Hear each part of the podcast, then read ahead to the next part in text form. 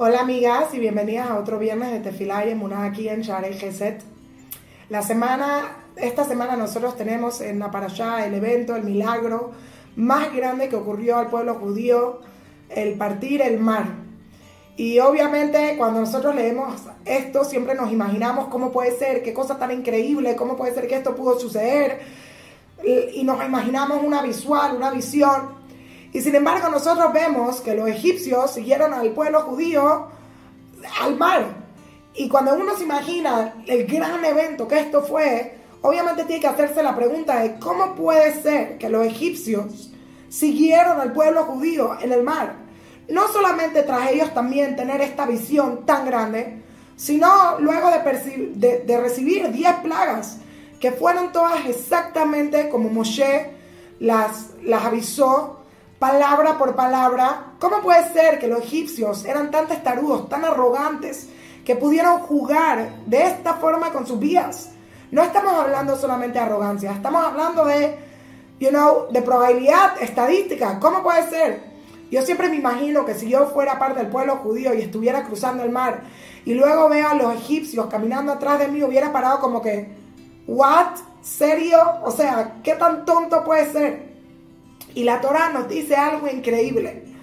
La Torah nos enseña que justo antes de que Dios abriera el mar, hay un pasú que dice que vino un fuerte viento del este y se abrió el mar.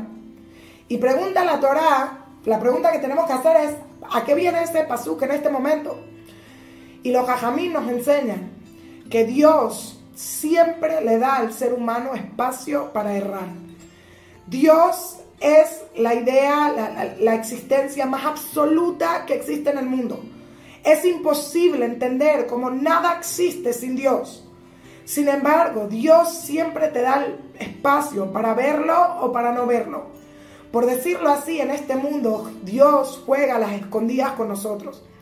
Y si lo queremos ver, siempre lo vamos a encontrar.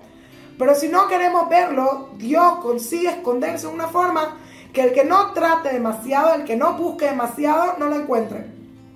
La Torah nos dice que los egipcios encontraron una forma de explicar las plagas de forma natural. Y cuando se abrió el mar, utilizaron ese pasuk para decir, bueno, fue el viento que vino y así se abrió el mar. Ahora, obviamente, una persona tiene que parar y decir, right, ¿cómo? Si viene un viento, se abre un lado, no de los dos lados, no hay 12 caminos, no esto, no lo otro.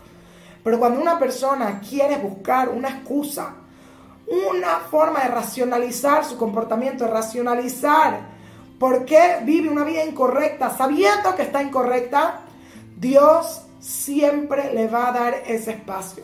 Dios siempre te va a permitir caminar por el camino que tú quieras caminar.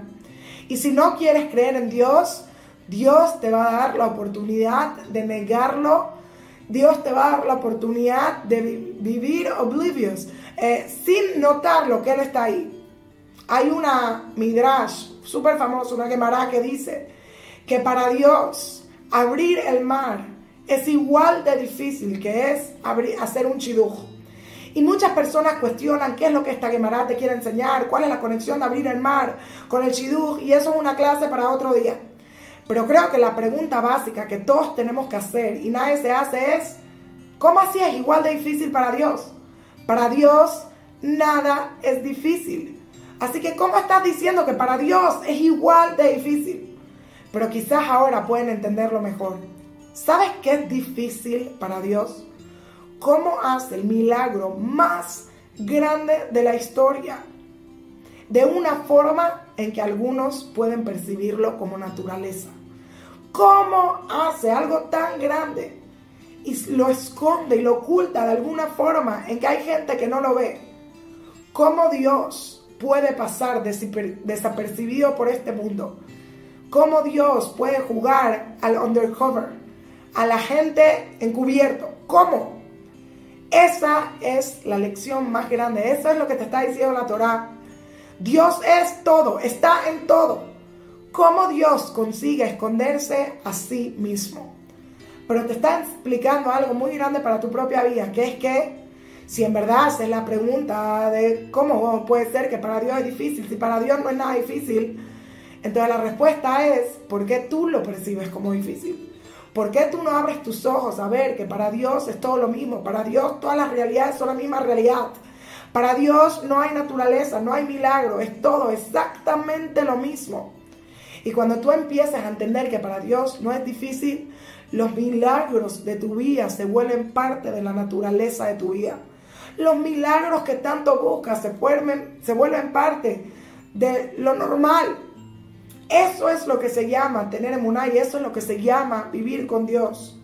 No pienses, ¿cómo puede ser que hizo esto? Piensa, ¿cómo no habría hacerlo? It's all the same para Dios, todo es lo mismo para Dios. Y vuelvo a repetirte, cuando vives con ese entendimiento, para ti, tu vida, las cosas más difíciles se vuelven igual de fáciles que hacer un sándwich, porque para Dios no hay dificultad. No vivas una vida como los egipcios, en los que tratas de entender todo de forma natural y tratas de no ver a Dios, aunque es algo que es tan obvio y tan lógico. Vive tu vida entendiendo que Dios está en todo, en todo momento, en toda instancia, y así aprenderás a ver cómo Dios se manifiesta en cada aspecto de tu vida. Gracias y Shabbat Shalom.